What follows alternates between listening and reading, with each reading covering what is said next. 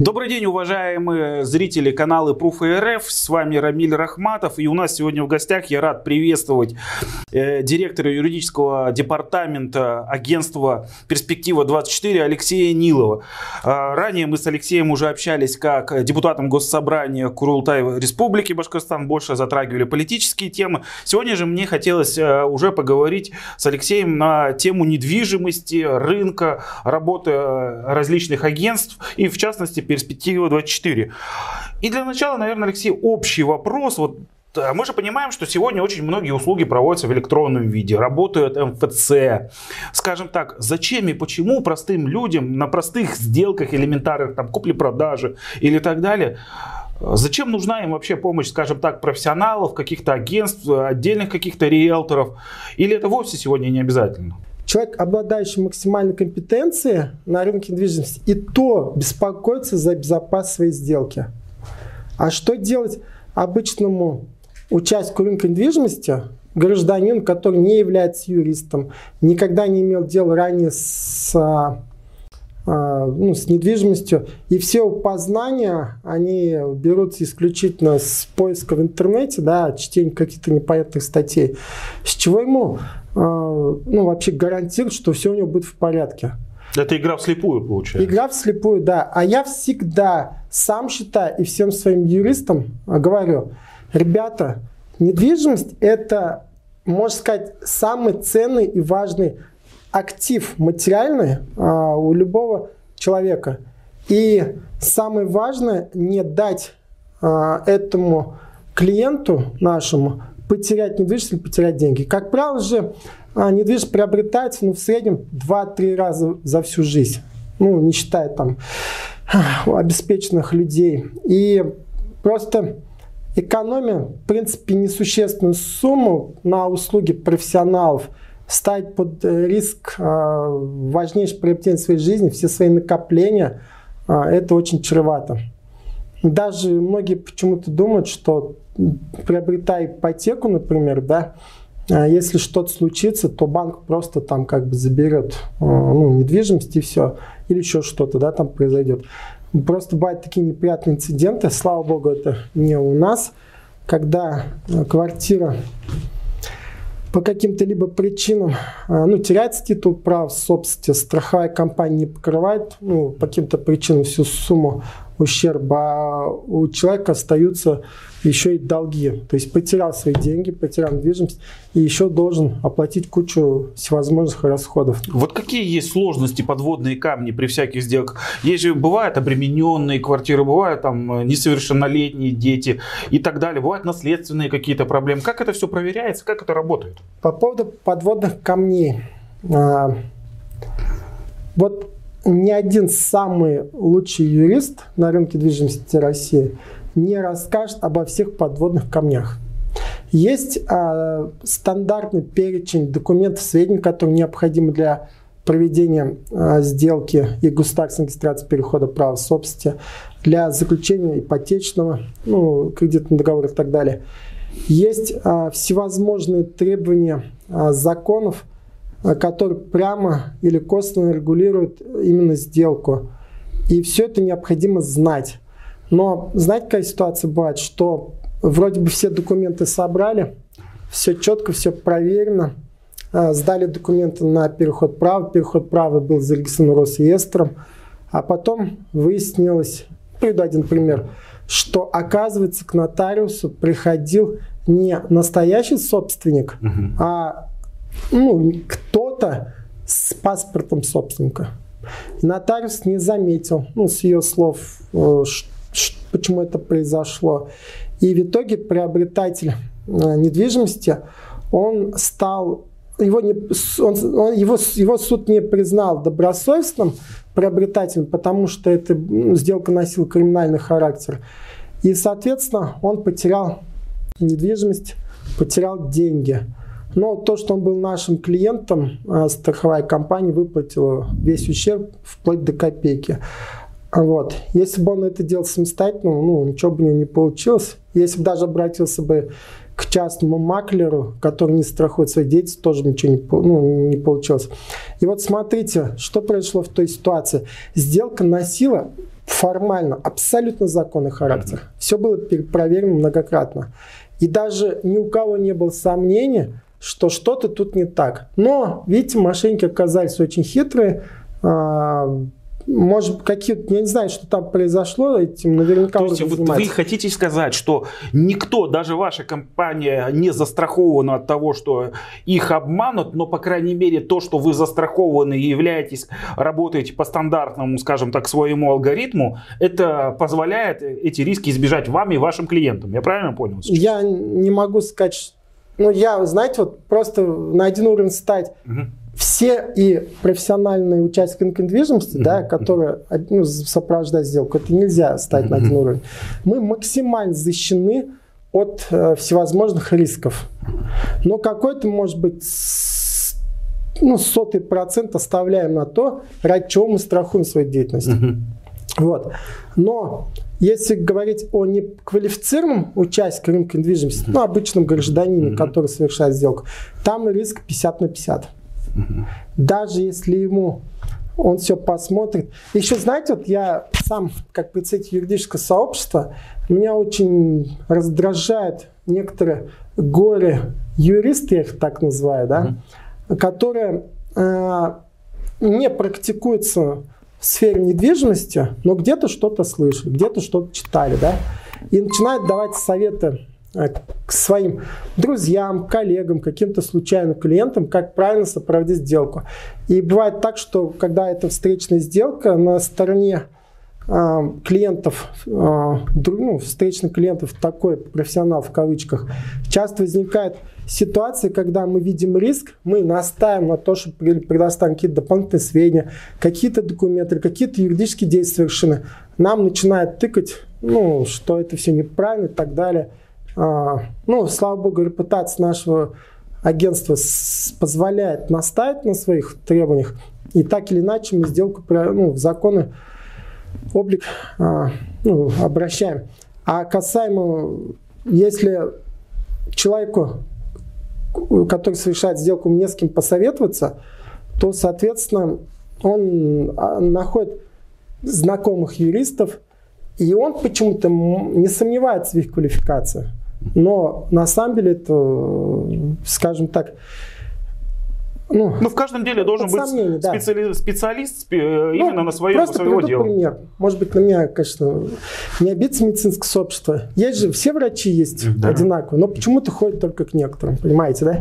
Ну да. А, соответственно, э, надо выбирать юристов, которые имеют э, очень хорошую репутацию положить отзыв большого количества клиентов, состоят в неком юридическом сообществе и ну, работают не в одиночку, а в какой-то крупной компании или еще какой-то. Алексей, вот тогда сугубо практический вопрос. Вы сейчас э, упомянули, собственно говоря, о том, что есть э, нормальный рынок, нормальные риэлторские там, или агентство недвижимости, а есть черно, чер, черные риэлторы. Фактически криминальная вот эта составляющая. Как простой, скажем так, обыватель может отличить, скажем так, добросовестного, скажем, такого агента или компанию и вот этих, э, скажем так, недобросовестных людей? Рамиль, смотри, смотрите, я являюсь экспертом для федеральных СМИ. А, ко мне обращаются многие ведущие СМИ. И вот я недавно для ряда крупных а, федеральных СМИ, а, ну я их сейчас название буду озвучить, все это в интернете есть, дал довольно популярное интервью, которое стало пользоваться успехом. Как отличить правильный риэлтор от неправильного? Несколько признаков назвал. Первое – это обязательно наличие офиса. И не желательно не одной комнатушки, от маленькой такой mm-hmm. бизнес-центре, а ну, более-менее презентабельный офис. Почему? Потому что случайно люди не вкладывают в свой офис, это раз. Потом а, этот офис обязательно должен быть брендирован из, э, под известной, э, ну, допустим, сетью, mm-hmm. франчайзинговой сетью. А, Почему? Потому что кого попало, не берут франчайзи, uh-huh. крупные сети. Это раз. Обязательно а, долж, должны быть документы, а, подписываться с клиентом. Это агентский договор или договор на оказание услуг. И когда при подписании документа нужно обязательно проверить данные э, контрагента, то есть ну, компании или индивидуального предпринимателя, не постесняться попросить паспорт и доверенность у того человека, который ну, от имени компании подписывает это раз. Э, и также есть государственная информационная система, это сайт службы федеральных судебных приставов, Росфинмониторинга, а, реестр банкротств. Надо просто изучить, что это за компания. Ну, естественно, заказать выписку из ЕГРЮ. И дальше надо спросить, ну, я считаю, я даю такую рекомендацию, застрахована ли профессиональная ответственность э, компании? Если нет, надо просто разворачиваться уходить. Это мое личное мнение. А второй момент. Надо необходимо правильно читать договор смотреть договор, что там указано, а, какие услуги предоставляет, э, как правильно взимается оплата, какая ответственность, какой порядок расторжения договоров. Вот это все смотришь, и, а, обязательно, ну, и вот эти такие минимальные признаки хотя бы пойм, дадут понять, с кем имеешь дело. Потому что, к сожалению, определенная часть клиентов обращается к частным маклерам, небольшое агентство недвижимости, да, э, которые не соответствуют этим признакам, да, но при этом речь идет о их сопровождении сделок, а гарантия качества в данном случае без документов, если предприниматель ведет ну, неправильную предпринимательскую деятельность, то риски увеличиваются. Вот совсем недавно вышла книга, лучшая книга юриста агентства недвижимости в вашем соавторстве. В ней ваша компания «Перспектива 24» названа не агентством недвижимости, а оператором. Вот что это значит? В чем специфика и, скажем так, фишки некоторых вашей компании мы уже поняли, но почему все-таки это оператор? Вот есть же понять оператор связи, да? Или оператор ну, какого-то направления в промышленности. А, когда мы создавали свою франчайзовую сеть, мы тогда твердо для себя решили быть не просто ну, участником этого рынка, а его, не знаю, пропагандистом, а, каким-то новатором, понимаете, чтобы мы именно а, были активным участником рынка недвижимости, влияли на процессы, которые на нем происходят, и являлись примером для всех остальных. То есть законодатели МОД ну, много не мало. А я вам даже банальный пример приведу. Давайте на нашем финском рынке. Например, однажды, а, ну, два примера, чтобы просто понимали, почему так происходит. А, ну, например, а, мы решили однажды установить политику компании, что не осуществляем расчет денежный с, с представителями собственников, продавцов. То есть мы все деньги перечисляются либо на расчетный счет продавца, собственника, либо непосредственно в руки дается. То есть мы исключили из денежных расчетов его представитель, даже если речь, ну, если, если у него есть нотариальная доверенность и так далее. Почему мы это сделали? Потому что просчитали риски, что однажды может э, посредник оказаться не очень добросовестным, с деньгами скрыться. Ну, в итоге сделка разрушается, а, здесь э, у покупателя есть риск непризнания добросовестности покупателя за криминальным характером сделки, продавец остается без денег, без недвижимости. Вот, сделали? Сделали. Мы решили так. Естественно, у нас много встречных сделок с нашими партнерами, да, с нашими, ну, скажем так, конкурентами, и они очень сильно стали возражать, говорить, что скоро мы все разоримся, что с нами никто работать не будет, все клиенты у нас. Ну, мы твердо отстояли свои позиции, буквально там через 2-3 месяца все стали так делать, все стали понимать. И еще один пример. А, к сожалению, немногие об этом знают. Если имущество приобреталось в период законного брака супругов, не зависит от того, на кого оно оформлено, оно является общей собственностью. И, например, оформлена недвижимость на жену. Муж умер да, в какой-то период времени. Ну, прошло даже 5-6 лет, к примеру, там, ну, 2 года. А почему-то раньше считал, что достаточно того, что супруга пишет э, заявление о том, что она в браке не стоит – Многих покупателей это устраивало, госорганы и так далее. И, ну, регистрация проходила. И ну, сделки люди могли приобретать недвижимость. Мы тогда увидели риск, что могут потенциальные наследники оспорить такие сделки. И стали требовать, если кто-то из супругов умирает, мы стали требовать выдела, то есть открытия наследства, чтобы супруга получила свою долю, а доля суп, ну, умершего супруга распылялась между наследниками. Вы знаете, сколько было возражений? Просто море. Там. И самое удивительное, что даже нотариусы возражали. Ну, зачем вы так делаете? Но мы... Нет, я прям твердо скажу, мы прогнули всех, вынудили всех это делать. Теперь все делают, оформляют то, что нужно. И вот вспоминая то, что мы операторы, а, я сейчас э, закончу. Во-первых, как вы выразились, мы законодатель юридической практики, да, в кавычках. И вот недавно у нас свершилось э, значимое событие в нашей, э, ну, как коммерческой деятельности. Мы объединились с группой «Самолет». Это крупнейший девелопер в стране. Это э, входящий в тройку лидеров застройщик. И мы теперь будем предлагать очень много новых услуг на рынке недвижимости. То есть не просто купить, продать недвижимость, но и множество э, дополнительных услуг. Ну, например, ремонт, э, какие-то услуги в сфере ЖКХ, управления домами и так далее, так далее, так далее. То есть создается экосистема, цифровая платформа, где все это будет работать. Ну, ну об этом можно несколько часов вот рассказывать. Вы в своей вот книге у вас достаточно подробно э, э, разложены схемы работы вашей и так далее. А вы не боитесь, что, собственно говоря, э, идеи ваши будут украдены, или вы все-таки на шаг впереди? Вот смотрите, вы, мы интервью начали с того, что затронули, что сейчас большинство услуг переход цифровой а, формат. Да, это так. Есть крупные агрегаторы, крупные платформы, и мы тоже ну, не остаемся в стороне от этого, мы тоже оцифровываемся. А, но сейчас скажу, так или иначе на рынке недвижимости а, главенствующими является ну, такие фундаментальные основы, как общение. Видите? То есть для любого из людей, кто хочет приобрести недвижимость, ну или продать, например, или взять ипотечный кредит, для него важно убедиться, правильно он поступает. А кто это может сделать, как не компетентный собеседник?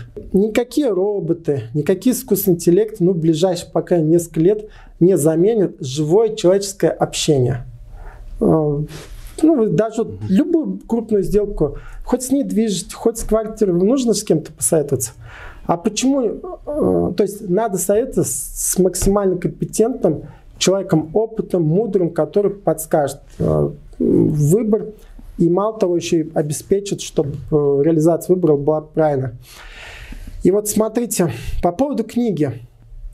Сейчас у нас есть интернет, есть социальные сети, мессенджеры, да. У нас пообщаться с любым человеком можно в любую минуту и с любой точки мира. Но знаете что? Все равно это, это вот такая вот классика жизни, что знания по-прежнему упаковываются в книгу. То есть книга – это материальный объект, инструмент, в который автор вкладывает не только знания, но и свою душу. Это раз. А, я назвал книгу «Лучшая книга юриста агентства недвижимости». Соответственно, я поставил на кон всю свою профессиональную репутацию. Понимаете, если бы я публиковал бы книгу, а там было бы написано, ну, не очень компетентные там какие-то мысли, меня же просто бы разнесли в пух и прах, и все, нету репутации Нила Алексея Викторовича. Но я это сделал.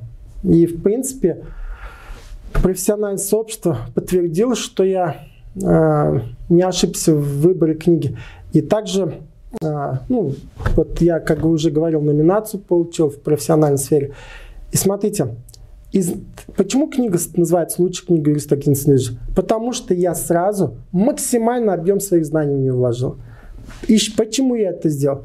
Потому что я хочу, чтобы все сделки с недвижимостью на рынке э, в России, чтобы деятельность всех агентств недвижимости была абсолютно законна и прозрачна, чтобы ни у кого из участников рынка недвижимости, ни их клиентов не возникало, а, не возникали никакие риски.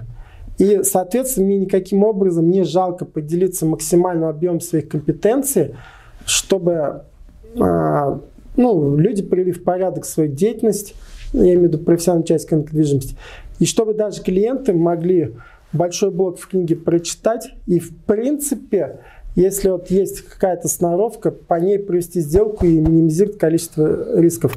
Почему я это сделал? Ну, знаете, такая особенность, то, что э, я знаю еще гораздо больше. И то, что я зафиксировал в книге свои знания, они знания были в моменте. Книга, она остается в любом случае очень ценным продуктом, но рынок постоянно развивается. И, соответственно, э, когда читатель э, читает книгу, он становится э, ну, компетентным, повышает свою компетенцию, повышает свой профессионализм. Но ему, у него появляется потребность новых знаний. Соответственно, в таком случае наверняка он хочет пообщаться со мной, как с автором книги, или с моими коллегами. Понимаете, вот какая Пон- ситуация? Понятно, Алексей. Вот смотрите, у меня, честно говоря, работает знакомый, родственник а, в перспективе 24, как он рассказывал, он за несколько лет, получается, там на стадии какой-то начальной брал несколько ипотек, потом эти квартиры уже на стадии строительства перепродавал. В принципе, как бы он неплохо заработал на этом. Как ваша компания дает зарабатывать своим сотрудникам? Ну, во-первых, они получают свой профессиональный доход непосредственно от ну, агентской деятельности. И если есть э, ну, такие наиболее компетентные, наиболее деловые такие профессионалы, которые хотят заработать больше. Они пользуются своими профессиональными знаниями, а они в рынке просто видят насквозь буквально. Все тенденции учитывают, знают состояние рынка недвижимости, где какие цены, будет ли падение спроса, будет ли повышение цен и играют на этом. Ну, просто есть люди, которые играют на фондовом рынке, а есть люди, которые играют на рынке недвижимости, понимаете, да? Mm-hmm. И там, там, в принципе, ну, крутятся большие деньги, но если есть какие-то определенные накопления, а, он уже может в этом участвовать. И также, когда недостаточно количества финансов, может объединиться с кем-то. Все это, в принципе, работает. А, все это законно, то есть все налоги уплачиваются, естественно все это юридически правильно оформляется. И э, ну, на рынке происходит определенный момент, когда можно э, инвестировать в недвижимость и заработать на этом хорошие деньги. Мы такие программы предлагаем не только нашим агентам, но и вообще всем клиентам. Пожалуйста, то есть принципе, каких-то сверхсекретных программ для агентов не существует. Это программы, которые мы же прилагаем нашим клиентам. Ну, просто агент, если видит, что клиент может заработать там 400 тысяч рублей за год, и у него есть такая, ну почему бы ей не воспользоваться? Пожалуйста, как бы никто это не запрещает. Поэтому ну, это просто как один из приятных бонусов с профессиональной деятельности на рынке недвижимости. И в завершение, я все-таки э, являюсь политическим обозревателем, поэтому не сдержусь и обязательно спрошу у вас, как задам вопрос как у депутата нашего госсобрания. Э, вы и баллотировались в Госдуму, насколько мне известно. Вот как депутат, как народный избранник и как одновременно представитель отрасли, э, какую, как, какую бы, с какой бы инициативой вы хотели бы сейчас выступить законодательно? Могу сказать так, что Госдума а, в лице меня не обрела настоящего профессионала на рынке недвижимости. Я туда шел не с целью удовлетворения каких-то своих амбиций, а конкретной программы. У меня был разработан блок э, законопроектов, ну то есть законодательных инициатив, которые хотел бы видеть в виде законопроектов. И получилось, ну, мне, скажем так, чуток не хватило голосов. Я думаю, может быть, совершу еще одну попытку. Но смотрите, э, на уровне регионального парламента угу. реализация законопроектов, она более, э, скажем так, ну, более затруднительна, потому что дополнительная процедура согласования проходит. И Э, может быть, до конечного, до конечного законопроекта, может быть, даже где-то утратить, что это была идея Нила Алексея Викторовича. А я хотел бы, чтобы те такие яркие законопроекты, которые ну, реально могут положительно повлиять на рынок недвижимости, на, на жизнь. Назывались там закон Алексея Нилова.